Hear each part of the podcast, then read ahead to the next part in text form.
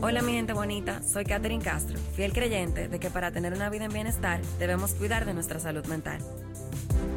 Bienvenidos a Embrace the Talk the Podcast, Hablemos de Salud Mental. Bienvenidos a Embrace the Talk the Podcast, Hablemos de Salud Mental, ya en nuestra cuarta temporada con una dinámica muy diferente. Ustedes saben que siempre suelo invitar a psicólogos, pero en esta ocasión dije que quería hacerlo un poco diferente e invitar a personas que, aunque no sean profesionales del área, tienen historias y vivencias que pueden abrirnos un poco más a conocer la importancia de la salud mental a través de sus vivencias. Entonces, como primera invitada tengo a Lisaura Lara, la cual es una mujer que admiro mucho y sé que ha pasado por diversos procesos en donde ha tenido que restablecer esta, esta conversación interna con ella misma, el restablecer su relación con ella misma y muchas situaciones que has pasado que te han hecho la mujer que eres hoy tan shine, de la cual sinceramente se nota. O sea, no es algo que uno dice, ah, bueno, eso es en redes. No, ella realmente lo vive y lo que está haciendo y lo que profesa también lo hace en su vida en puertas cerradas. Entonces, gracias por estar aquí. De verdad que gracias, por sacar tu tiempo. Y yo sé que vamos a tener conversaciones súper profundas y aquí está con nosotros nuestra querida co-host de esta cuarta temporada, Gabriela, que también es terapeuta del Centro Punto de Equilibrio, excelente ser humano. Y quise invitarla porque entiendo que tiene mucho que aportarnos también. O sea que gracias por estar aquí tú también. Gracias por invitarme, Katherine. Un placer estar aquí. Bueno, chicas, eh, para iniciar el tema, o sea, que yo preparé un guion, pero vamos a fluir. Ok, déjame acomodarme. Entonces, tú publicaste una vez en un reel una frase que me gustó mucho, como una conversación, en la que tú decías que no esperes que la motivación aparezca. Y eso resonó mucho conmigo, porque una de las cosas que nosotros más hablamos en terapia es que las personas piensan que siempre van a estar bien, o que este proceso va a ser lineal y que esa motivación siempre va a estar. Y quizás nosotros, por la sobreinformación a la que estamos expuestos, ya lo eh, hemos comprado la idea de que siempre vamos a estar motivados. ¿Cómo en tu proceso personal tú hiciste ese cambio de chip, por así decirlo, y entendiste que la motivación no va a aparecer, sino que tú tienes que trabajar? Ay, Dios, ¿por dónde empiezo? Mira, te voy a ser 100% honesta. Lo primero que tú dijiste, esto no es lineal. Y cuando yo comencé a aceptar de que las emociones son, y no las juzgo porque hoy me siento triste, porque hoy me siento desmotivada, porque hoy me siento feliz, simplemente son, entonces yo comencé a darme cuenta que no importa cómo yo me sienta hoy, yo sé que en el momento en que yo esté en una baja de esa curva, es cuando yo más necesito pararme, cuando yo más necesito alimentarme de cosas que me nutran para sacarme de ese escenario which means terapia, which means voy al gimnasio, lo que significa hablar con una buena amiga que me ayuda a salir de ese lugar, o sea, buscar herramientas, que en este camino eh, lo que yo he hecho es buscar herramientas y entender que las situaciones van a llegar, lo que va a cambiar la diferencia es el enfoque que yo le pongo. Yo decía, ese día que yo subiese reel, yo, o sea, yo estaba en Chicago, estaba nevando, y yo, ay, yo no quiero ir al gimnasio, era como que no quiero, o sea, no era que mi cuerpo me decía estoy cansada, era como que mi mente me decía, no, déjalo para después, que son dos cosas diferentes. Si mi cuerpo me dice estoy cansada, yo le digo, stop, quédate durmiendo. Pero si mi mente me está diciendo, no, no vaya, no vaya, no vaya, cuando tú realmente, eh, eh, tú sabes lo que tú sientes después que tú vas al gimnasio. Y ese día yo dije, no, hoy yo voy a trabajar con mi mente y le voy a decir, ok, yo entiendo que tú me quieras sabotear, pero yo voy a, voy a ser disciplinada, yo me voy a parar, yo me voy a beber el café, yo voy al baño, yo comencé a contar las pequeñas acciones hasta llegar al gimnasio. Y entonces, cuando yo entendí eso en mi vida, se me hace ahora fácil. Cuando es que estoy cansado o cuando es que mi mente me está saboteando. Entonces, la motivación no está nunca, nunca está. Son pocas las veces, yo no sé si te das cuenta, en los momentos, antes de venir a este podcast, hubo muchos quizás momentos que te desmotivaron, ay, qué tal cosa, qué pasaron, pero tú sabes que hay un fin que es mayor que esa traba. Entonces, cuando ya yo lo integré, que son dos cosas diferentes, tú lo sabes, porque tú lo sabes, que la motivación no va a estar, tú sabes que la motivación no, no uno lo sabe. El tema es la integración. Y, como vamos a entrar en profundo, cuando yo cuente mi historia, yo voy a compartir por qué yo tuve que salir de ese lugar. Ok. Porque mi naturaleza humana no es disciplina. Wow. O sea, así, así fue que yo comencé como a integrarlo. ¿Cómo tú te identificas con eso? Wow. Estoy sumamente tocada por eso que tú cuentas, porque yo creo que de las cosas que yo más repito, más sale de mi boca es un día a la vez, un pasito a la vez.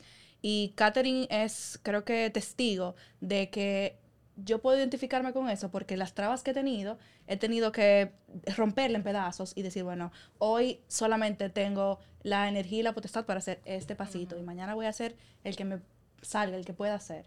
Entonces es muy poderoso que tú identifiques, ok, mi cuerpo me pide descanso, pero hay días que mi cuerpo está bien y hay días que mi mente no me está permitiendo salir adelante.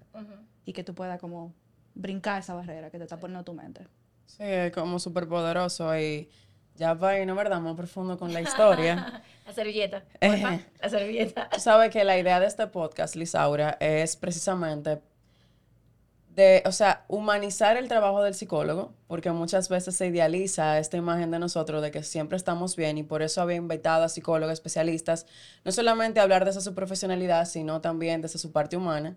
Y decidí hacerlo diferente en esta ocasión, pero siempre con la intención de seguir rompiendo tabúes que hay alrededor de la salud mental. Entonces, ya entrando en temas profundos, ¿cuál ha sido un momento en tu vida en el que tú te has tenido que enfrentar a una situación en la que tú dices, estoy tocando fondo, tengo que cuidar de mí, cuáles son mis opciones, qué hago en este momento y cuándo tú decides buscar ayuda? Mira, yo eh, leí justamente un post que decía que el despertar espiritual o los momentos difíciles que nosotros tenemos en la vida llegan por décadas. Mi primero fue a los 19, 20. Y en los 19, 20 yo busqué las herramientas que tenía en ese momento y fue como ese, ¿quién soy? O sea, ¿quién es Isaura detrás de, de todo eso? Cuando a mí la adolescencia, no sé, a mí me dio personalmente muy de frente con mi autenticidad. ¿Quién soy? ¿Qué quiero? ¿Hacia dónde voy? Y me enfoqué mucho en hacer y me olvidé un poquito del ser. Entonces, a los 20 años yo hice coaching, entrenamientos de liderazgo para aprender y utilizar herramientas para utilizar mi cerebro. Pero había algo todavía. Y yo seguí recorriendo como que fue pasando mi vida y demás. El momento, yo tengo diferentes etapas. El rock bottom fue cuando mi mamá tuvo una enfermedad importante, que es el cáncer, y tuvo una recaída una mala praxis médica. Ahí yo solté todo lo que yo entendía que yo era y yo me abrí a Dios y yo le dije, oye, lo que tú digas, cuando tú digas, pero ponlo tú, porque yo no tengo ni la menor idea. Y comenzaron a aparecer personas, herramientas y demás. El segundo momento importante fue eh, cuando mi mamá murió. Que ahí fue que yo me pregunté, o sea, ¿para qué es la vida? Ya me pregunté quién soy. ¿Para qué es esto? ¿Cuál es la misión de yo venir a la tierra? ¿Para qué yo vine a esto? Y en ese caminar entonces comenzaron a aparecer psicólogos, terapeutas, eh, libros. Los libros a mí, hubo un libro eh, que me despertó un poquito, fue el de Rachel Hollis, eh, Girls Stop Apologizing, que era como, acepta tu auténtico ser, o sea, tú no eres igual que nadie, tú eres tú. Y aceptar eso, ahí yo lo vi. Yo no, yo no me aceptaba todavía, yo, yo como que lo vi y comencé a integrarlo, entonces viene la pandemia. Todo el mundo volvió a casa y para mí volver a casa fue literal, volver a mí, a mi casa, a quién soy yo. Y llegó un momento muy rock bottom porque ahí pierdo muchas cosas de mi vida, que era estabilidad y la Lisaura que yo entendía que yo era. Para mí yo tuve mucho éxito profesional en el 2019, mucho reconocimiento, pero ¿quién era Lisaura? Lisaura venía de una pérdida del 2018 de su madre que perdió por completo esa parte de ella y una desconexión espiritual importante. Cuando llega el 2020, a casa. Todos tenemos que volver a casa, quiénes somos. Y, y yo creo que cada uno tuvo su, su crisis. Yo creo que cada uno de nosotros hicimos duelo de esa vida que reconocíamos y que ahora hay una nueva realidad. Ahora como yo, como, y, cómo, y cómo salgo, y la mascarilla, y, y en ese momento yo me quedé sola. Eh, yo vivía sola, cerré la agencia, me separé, eh, y ahí fue como que, ¿y quién tú eres sin todos esos roles? ¿Quién es Lisaura? Sin la emprendedora, sin la esposa, sin la hija, sin esos roles. Y fue, yo digo que la, no- la, la noche oscura del alma, y lo compartí en un podcast, no, tú no la andas buscando, es que te llega. Te encuentras. Te encuentra. O sea, tú estás en el camino y tú, eh, espera, necesito que todo eso que tú, hay que dejarlo ahí atrás, porque la nueva versión de Lisaura necesita soltarlo. Tú estás dispuesta. Y yo recuerdo que yo estaba en surrender mode. Yo estaba, mira, lo que tú quieras, yo voy a soltarlo. Y el primer camino que te puedo decir fueron los libros. Un, un libro uf, que me... me pueden identificar mucho con Jennifer López, pero de verdad es que genuinamente un libro de ella me cambió la vida.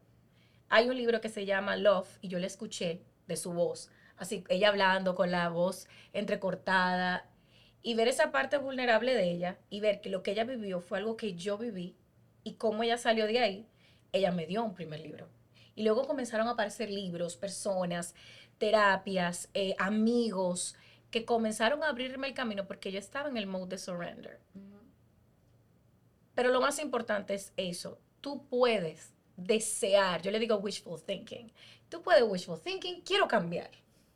Pero si tú no surrender a, mira, si yo quiero cambiar, es como que tú tengas un puño. Es muy fácil estar así todo el tiempo. Lo difícil es hacer esto. Y yo lo que hice fue decirle a Dios, mira, yo me voy a someter, voy a soltar doctrinas, creencias, pensamientos, formas de ser, porque si quiero ser una nueva Lisaura, eso se tiene que quedar atrás. Y te lo prometo, Catherine, o sea, te lo prometo. Comienzan a aparecer personas, circunstancias, coincidencias, diosidencias, llámale como ustedes quieran. Y te va dando herramientas para poder transitar en el camino con las curvas, las altas, que son chulísimas, Claro. Y las bajas, pero te va a permitir poner tus lentes. Es como que este lente está roto, está cuarteado, necesito cambiarlo. Ok, te compro uno nuevo y te lo pones. Pero comprar uno nuevo es, tú tienes que trabajar, tú tienes que buscar el dinero, tú tienes que invertir, tú tienes que ir a comprarlo y después tú te lo tienes que poner. Y decidí No, ponértelo todos los días. Y decidí ponértelo todos los días. No llega de la noche a la mañana. Es un trabajo. Es un trabajo eh, y aquí es donde, mientras escuchaba hablar, me recordaba y me retumbaba mucho mis terapias con Aime, donde Aime me decía, you need to surrender, o sea, necesitas rendirte ante la vida. Y nosotros entendemos que rendirnos ante la vida es que vamos a dejar de hacer cosas. No, es precisamente entender que rendirnos ante la vida es que voy a dejar de pelear con la vida y voy a aceptar que lo que está pasando en mi vida es lo que necesito que esté pasando en este momento para que las partes de mí que necesitan ser transformadas sigan siendo transformadas, porque siempre pensamos que vamos a llegar, siempre estamos llegando, siempre estamos aprendiendo, siempre estamos viviendo lo que necesitamos vivir en ese momento para poder seguir transformándonos en la persona que vamos a llegar a ser. Y tú hablabas de las versiones pasadas.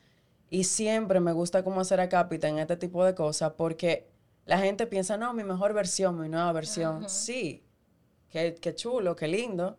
Pero tu versión pasada te ha permitido llegar a la versión que tú eres hoy. Entonces, qué tan agradecido muchas veces estoy siendo con mi historia, que ahí es, bien, ahí es donde viene la parte que tú quizá no mencionaste textualmente, pero yo lo veo más a profundidad, el tema de las luces y las sombras. Estas partes tuyas fueron sombras, pero era lo que tú podías hacer y lo que tú podías dar en ese momento hasta que tú te empezaste a cuestionar y tú dijiste, tiene que haber algo más, ¿quién soy? ¿Hacia dónde me, ri- me dirijo? ¿Qué quiero ser? Para poder entonces cambiar esas monturas y esos lentes. Sí.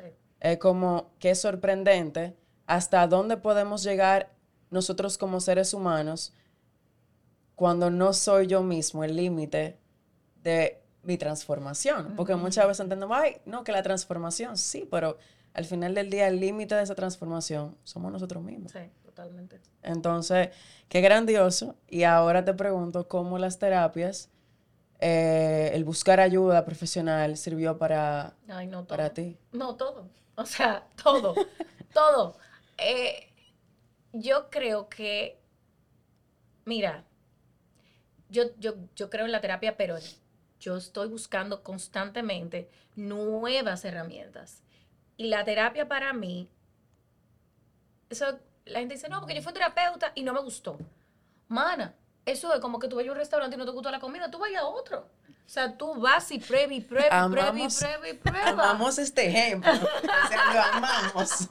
O sea, te lo digo por experiencia, porque yo una vez fui una terapeuta y yo recuerdo perfectamente esa terapia, yo tenía que tener 23, 24 años. O sea, yo, yo voy a terapia de, desde temprana edad, pero así di que fue la hora. Y yo recuerdo, no se me va a olvidar, que yo me senté con esa terapeuta así. Y ella comenzó a hacerme pregunta, pregunta, pregunta, pregunta de muchas cosas y yo no sabía qué responder. Claro. Me dijo, léete este libro, El poder del pensamiento flexible. Y yo me sentí ofendida. Yo más nunca volví. o sea, porque en ese momento yo no tenía respuestas. Te Y yo le decía, pero tú me estás diciendo cuadrada. a mí". O sea, Controladora. con- pero porque me ofreció Rígida. un libro, ajá, porque me ofreció un libro que me iba a ayudar. Y yo lo compré y leí las primeras tres páginas. Y yo, ay, no. O sea, no soy yo. Porque yo no estaba surrender. Claro. O sea, ese es, ese es, ese es el tema real. Tú vas a un terapeuta, no te funciona, ve al otro. No te funciona, ve a otro, a otro, hasta que tú encuentres uno que tú vas a hacer clic. Eso como amistades igual. Tú no haces clic con todo el mundo. Tú tienes personas especiales que tú te sientes entendida. Tú te sientes que te están apoyando. Entonces, el, y la terapia para mí es, porque no era, es. O sea, eso no se acaba jamás, nunca. La evolución del ser humano es constante. O sea, yo no tengo todas las respuestas, nunca las voy a tener. Siempre voy a tener nuevas preguntas. Entonces, como siempre voy a tener nuevas preguntas y siempre van a haber cosas de esa versión, de esa niña interior, que van a salir en los momentos que van a, van a salir, Siempre sale. es, hmm, ¿y qué le dio a esta niña? Porque ella estaba bien, ella como cogió un piqui porque querida le tocó. O sea, yo, yo ando así, en sobreanálisis. Entonces, ¿cuál es mi misión en esta vida? Dejar de sobreanalizar Claro. y sentir. Claro. Y eso, Ese- mira, eso es un reto. Ese es el, o sea, Claro. y El me, más, y me el más, identifico muchísimo, el sobre más. todo yo creo que nosotros nos identificamos muchísimo porque somos personas súper intelectualizadoras. Entonces, Análisis. Eso es, por un tubo, o sea, yo me acuerdo que Aime me dice, mi terapeuta, cierra los ojos, por favor, siente, ¿qué tú estás sintiendo? Y yo, ¿Eh? cierra los ojos, Katen, o sea, como que mira, mira para adentro, o sea, porque ciertamente es una forma de nosotros poner esa barrera para no sentir, pero al final del día yo creo que todas las respuestas primero vienen cuando tú sientes y después haces, o sea, sientes, luego piensas, o sea, es como, dice, piensa, después siente, no, o sea, tú tienes que sentir, luego tú piensas qué tú quieres hacer con lo que tú estás sintiendo, cómo tú te vas a mover de eso, cómo tú vas a seguir el camino hacia adelante, pero al final del día, cómo tú vas a accionar cuando tú ni siquiera sabes lo que tú sientes, cómo tú te vas a mover de ese espacio cuando tú no te haces consciente de lo que está pasando en el momento. Y claro, es súper fácil decirlo en palabras, aquí muy Mi lindo, amor, aquí pero es que esa es la misión de ustedes en nuestra vida, apoyarnos a Claro, sentir. Claro. Porque venimos de, por lo menos en mi generación, una generación que es, no, y la anterior ni se diga, es una generación de, eh, no, tú no sientes ahora, no, no llores porque tú tienes que hacer tal cosa, no, porque tú tienes que resolver. Entonces tú comienzas a aplazar las emociones y las comienzas a juzgar. Ujú, Claro. Claro. no están diseñadas para eso. Y no, y como nos los enseñaron desde que somos pequeños, buenas y malas. o sea, al Buenas final no existe emo- emoción negativa ni positiva, las emociones simplemente son. Y yo siempre he dicho que el problema no son las emociones, sino la forma en la que nosotros nos relacionamos con esas emociones. O sea, al final del día, por lo que hemos aprendido, por el chip que nos pusieron desde que somos pequeños, como tú bien mencionas, juzgamos esas emociones cuando están ahí y se sienten y está pasando porque tienen que dejarnos un mensaje de algo que probablemente no le estamos prestando atención. Ah, porque es que nos, ah, voy a hablar de mí. Me cuesta ver la emoción, sentirla y dejar que ella sea cuando tú tienes, como ustedes le llaman en el cerebro reptil, aquí atrás. El, no, ese es el, el límbico. Ajá, aquí atrás tú tienes una información que de repente te dice, la niña interior, tu papá te decía cuando tú tenías cinco años, no llores. Y tú, no, porque yo no puedo llorar. Entonces sale. Y algo que tú mencionaste es justamente eso. Cómo tran- primero, cómo transitar a través de todo eso sin juzgarlo. No se hace en un día, porque hay un día que tú no la juzgas, pero hay otro día que sí. Entonces, cómo navegar entre, entre todo eso y permitirte, ay, yo me siento mal, Ujú. yo voy a llorar. Porque yo, yo me siento mal, ay, o sea, me siento mal, quiero llorar. Ok, lloraste. Yo, tú sabes, el análisis no me deja. Ya lloré. Ajá, pero ¿por qué lloré? Vamos a coger una libretica. Entonces yo cojo mi libretica y comienzo a escribir todo lo que estaba pasando por mi mente para poder verlo. Entonces cuando lo veo digo, ah, ok, está bien. claro, Muy claro. poderoso. Sin juzgar. Muy poderoso el escribirlo. Yo cuando me puedo identificar porque también el principio del año pasado, del 2020, fue un año sumamente difícil para mí, donde yo empecé el año eh, renunciando a un trabajo, eh, con mi mamá enferma, yo empecé el año mudándome, como que tantos cambios. Y yo utilicé la herramienta, que era lo único que yo tenía en ese momento, para agarrarme, que era mi terapia, mi terapeuta, que estuvo ahí, mira, fuerte, y mi journal. Yo cada vez que yo tenía así como ese momento de Dios mío, qué desesperación, qué es lo que voy a hacer, espérate, empiezo a escribir. Y cuando yo finalicé el año, yo leí todas esas páginas y yo podía ver el dolor que estaba plasmado ahí, pero yo también pude ver la fortaleza que a mí me tuvo que sacar de adentro para yo poder pasar esas cosas que me estaban pasando en ese momento. Para yo poder llegar a donde estoy ahora, que estoy súper bien, que me siento extremadamente bien, que como yo digo, yo estoy en mi mejor momento, pero yo sé que yo puedo estar mejor, porque yo estoy en constante evolución y me encanta eso que tú mencionaste de evolucionar y de permitirse sentir, porque es como la clave de navegar una situación, Ay, es sí. sentirla. Sí. Estoy aquí, es como dice Salvador, o sea, ¿en qué parte de tu cuerpo tú la estás sintiendo? Sí. Esa tristeza, sí, ¿dónde está? ajá. ¿Dónde tú la puedes plasmar? cómo tú la puedes tocar, cómo tú puedes contactar con ella, qué está significando para ti. O sea, porque es increíble lo que se puede desbordar de, no, es que hoy me siento triste y cuánto tú venías tal vez aguantando de tristeza, que ese fue tu punto de quiebre, pero el trasfondo de lo que estaba pasando era mucho más. La punta del iceberg es lo que vemos. Ujú. Pero esa profundidad es tan importante navegarla, como tú decías, y aprender a tomar ese timón de tu vida y descubrir por qué estaba pasando esto y para qué estaba pasando. Más allá de preguntarnos por qué, ¿cuál es el para qué de esto ¿Para que, que, que está pasando? ¿Cuál es el significado de esto que, que estoy viviendo? ¿Cuál será el aprendizaje de esto que en su momento va a venir? Y yo siempre le digo eso a la gente en el proceso. Yo justamente decía a una paciente, mira, tú estás buscando el resultado, olvídate del resultado Olvídate en este eso. momento. O sea, el proceso es lo que es importante. Ella me dice, no, pero que me falta. Y yo, sí, te, va, te falta y te va a faltar. Y a mí me Siempre. falta y a todo el mundo le va a faltar siempre. Ahora, lo importante es que tú veas cuáles son los pequeños pasitos que tú has ido dando desde el día que entraste por esa puerta. Y esas son las cosas que muchas veces no reconocemos. Y qué liberador y qué bonito cuando podemos empezar a contactar con nosotros desde ahí también. Porque no es solamente navegar lo, lo negativo, por, como le dicen, negativo y positivo, es lo que nos duele.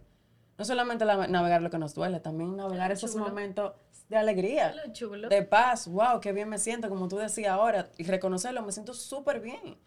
Y abrazar ese momento también. Porque creemos que nada más es a través del dolor y, y el sufrimiento. Y no tiene por qué ser así tampoco todo el tiempo. Es que sin sombra no hay luz. Totalmente. Total. Esta frasecita ahí, Sí. pues, hashtag. Mira, Sombra no hay luz. y yo quería preguntarte algo que lo tengo súper anotado aquí. Es, ¿cómo nace este producto nuevo que tú acabas de lanzar al mercado? Ay. Se llama Aura. Y que tú, yo vi tu video y tú hablabas como que venía de, de tu nombre, de cuando tú embrace your name y el significado que había detrás y la historia de tu piel y demás. Pero yo quiero que las personas puedan identificar que a través de nuestras historias podemos sacar muchas cosas creativas y misión de vida también. Ujú, ujú. Mira, eh, mi familia, eh, mis hermanas eran de tez más clara que yo. Y en mi familia todo el mundo tenía el pelo lacio o negro y blanco. Y yo cuando ven chiquita mi mamá era blanca, blanca, blanca, blanca, blanca, con el pelo, o sea, nada que ver. Y yo decía, pero yo soy indiecita y jabá, porque era jabá, era con el pelo rizo. Y yo decía, pero ¿a quién fue que salí? Entonces, siempre como que dudaba de mi identidad, de mi color, yo lo rechazaba porque mi figura era mi madre. Y para mí eso era, según la niña, la normativa que yo debía continuar porque mis dos hermanas la habían continuado, sin embargo yo no. Y en mi familia siempre me decían negrita. Porque siempre de- sea, era la más negrita, pero me decían de cariño, ay, negrita, mi negrita, mi negrita, mi negrita. Y yo lloraba, y yo le decía, mami, yo no quiero ser negrita, yo quiero ser de tu color. O sea, la niña, que no entendía en ese momento. Mi abuela era de piel muy oscura y con el pelo igual rizo, muy, muy rizo y grueso. Y entonces me decía, "Es que tú saliste a mami. Mira que tú seguiste y saliste a mami. Y yo, mami, pero yo quería salir a tu color. Y muchos años, muchos años, yo quería ser blanca. O sea, la niña, porque yo quería seguir la identidad de mi mamá. Y con los años, eh, fue como, "Mm, no, no, pero a mí, a mí me gusta mi color. Como que este colorcito me gusta, este color de pelo me gusta. Me parece Gabriel. Me identifico. O sea, era como que, mírame, o sea, yo soy diferente, yo no soy igual a mis hermanas. Y comencé, comenzó ese viaje de aceptar, esta eres tú. Y hay una razón por la cual tú eres así. Punto. ¿Por qué? Vamos a averiguar en el camino, no tenemos idea, pero estamos averiguándolo. Y entonces la historia del producto nació eh, cuando yo tenía 13 años, que esa era la edad. Uno se ponía, ¿usted se acuerda del pintalabio ese que parecía, que era glow stick, que era de Ah, fresita, de uvita, Que, que era que, que daba mucho brillo? Ajá. Aquí revelando las edades.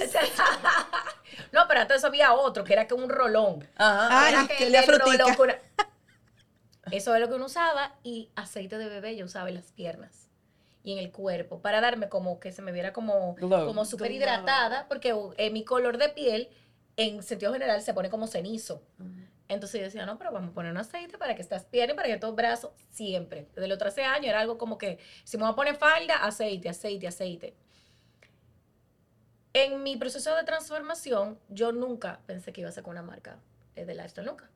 Pero comienzo a viajar y comienzo a conectar con otras personas y comienzo a conectar con, con otra mentalidad. Viajar te abre el cerebro, o sea, mi, mi cerebro hizo así, viajando. Cada vez que yo viajaba era como mi naturalidad de emprendedora, veía cosas y yo traía ideas. Una idea fue las cartas que esa que yo pongo de la mañana, fue una idea en un viaje a Nueva York y yo, "Ah, ¿y estas cartas? Eran otras cosas y yo, "Ps, yo voy a hacer una. O sea, el cerebro comenzó a abrirse y de repente se vio la oportunidad de sacar una marca. Yo no tenía idea de qué producto iba a ser. Yo comencé a identificar qué ha sido parte de mi vida siempre. Que yo me lo pongo, que la gente, o sea, mi gente alrededor. Y comencé a investigar y dije, mira, vamos vamos a arrancar con el aceite. Pero el aceite inició y el branding, que es lo que más me conecta. Yo recuerdo que yo terminé de una terapia y en esa terapia era como que, o sea, tú puedes salir a la calle y tú puedes oler una fresa y puede venir una idea. Tú puedes salir con unos amigos y te puede venir una idea. Tú puedes ir de viaje y puede venir una idea.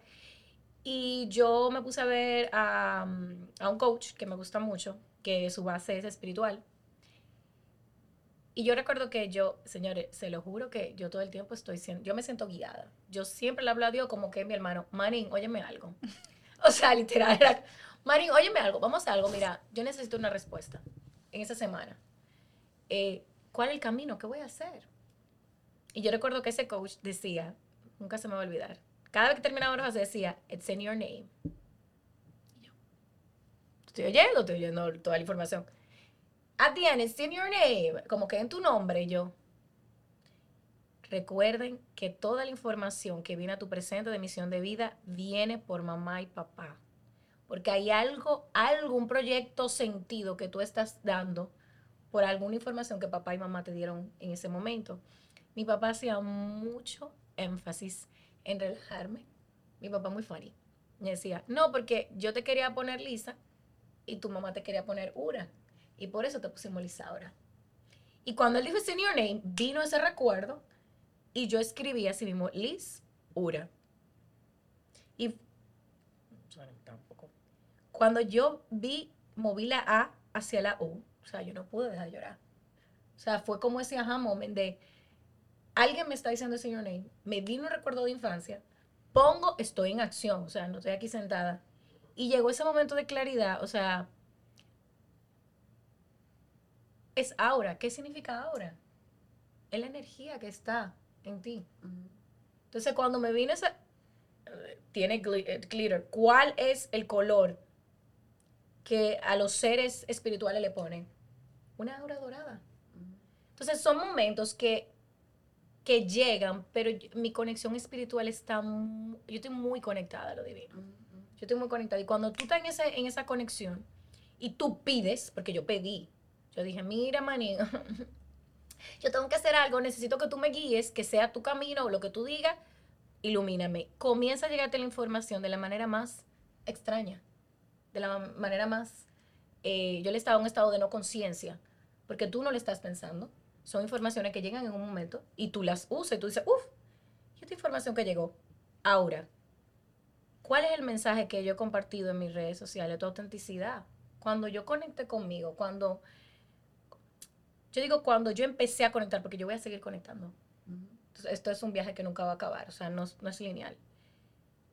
Yo me di cuenta que detrás de esa niña que no aceptaba su color de piel, que era muy inquieta, que le decían cállate, siéntate, eh, no haga esto, no haga lo otro, y que quería salirse de una caja, yo dije que es que el mensaje es totalmente alineado con mi persona.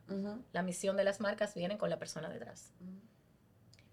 Y en ese momento fue que yo dije, ¿tú sabes qué? Yo lo voy a hacer. Yo me voy a tirar. Pero yo dije, no, porque esto es más heavy. Yo no me voy a tirar aquí, yo me voy a tirar afuera. Entonces, en ese caminar fueron muchos retos. Muchos retos de creación de empresa, de creación de producto, de, del branding, de la campaña y todo, a un mercado total. Yo, yo puedo decir que yo conozco un poco de mercado porque he tenido varios productos, pero un mercado que no conozco. Y vuelvo y repito, para mí este proyecto todo el tiempo ha sido guiado. No ha venido de Lisaura porque las personas que se han entrado en mi camino y que han estado ahí, yo digo, mira, tú me lo estás poniendo, pero yo lo pedí. Claro, es como poder ver los maestros de la vida. O sea, tú aprendes, tú te dejas guiar de tu terapeuta, pero tú también te dejas guiar de un amigo, tú también te dejas eh, guiar de lo espiritual en las personas que crean. O sea, esto es algo súper personal, ¿verdad? Eh, pero hay poder en mantenerse presente. O sea, cuando tú estás presente, tú, tú estás abierto a los regalos de la vida, simplemente decir, wow, qué bonita, qué bonita flor están haciendo en esa mata. Y el significado que puede tener para esa persona, el mensaje que puede tener para esa persona puede ser algo significativo. Entonces, de verdad yo estaba, que cuando tú estabas hablando, súper emocionada porque qué increíble que tu nombre de tu marca haya salido de algo, de una historia de tu mamá, tu papá, y que tú hayas podido contactar con la niña y que hoy en día tú le estés dejando saber a esa niña que tú estás haciendo algo con, con eso, que ella en un momento se sentía avergonzada. Sí, esa yo creo que esa es la parte que más me emociona. Yo tengo los videos de todos los momentos en que yo abría la caja y yo hacía el trial del producto, que yo empecé en octubre del 2021. Y cada vez que yo abría la caja, de nuevo trial, yo me lo probaba, me daba alergia, no, la fórmula, o sea, eh, fueron, fue un año bien. Cada vez que yo, cuando yo abrí esa caja, que yo, que tenía dos productos y me probé uno y me probé otro en el brazo y me lo dejé y digo, wow. En ese aha moment fue una lluvia de gratitud, pero para mi niña. Fue como decirle a mi niña, mamá, yo estoy aquí para ti. Uf. Qué poderoso. Yo creo que esto está perfecto para close the episode. Estoy aquí para ti y porque me reconozco como adulta, te puedo ofrecer tal vez cosas que te faltaron cuando tú eras niña. Totalmente, totalmente. Si tú pudieras decirle algo a los oyentes, que tú le dijeras.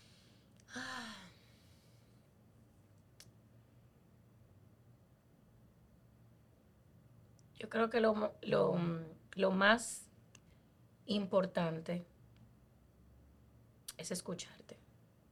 Porque todo el tiempo tú sabes cuál es tu conversación. Tú sabes lo que tú todos los días piensas. Tú sabes la conversación que es constante, constante, constante, constante y no cambia. Y va a llegar un momento, tú no vas a saber ni siquiera cuándo, que tú no vas a poder más.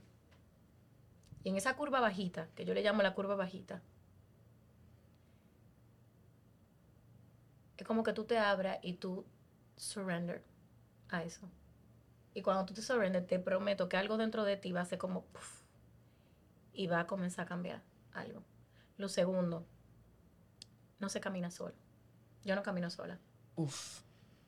Pero nunca sola, siempre con personas que te den herramientas para salir de ese lugar. Claro. Y lo tercero, no hay cuerpo sin alma. Y no hay alma sin espíritu lo que sea que tú te vayas afuera, lo que sea que tú quieras creer, conecta con tu espiritualidad, porque tu espíritu todo el tiempo te habla, tu alma todo el tiempo te habla. Lo que hace que no le escuchemos es la programación mental que tenemos que bloquea la autenticidad de quienes nosotros realmente somos. Claro. Y cuando hablamos de espiritualidad, no necesariamente estamos hablando de una religión. No. Entonces. Tu espíritu. Así es. Whatever it is. Gracias por estar aquí, darnos de tu, de tu luz, de tus vivencias y traer tanta claridad y dejarles saber a todos los oyentes que cuando te dejas acompañar y no caminas solo, puedes llegar a tener momentos de aha moments, como decía Lisaura, y de reencuentros extraordinarios contigo. O sea que gracias por estar aquí, por sacar de tu tiempo, de verdad. Gracias. Tan linda.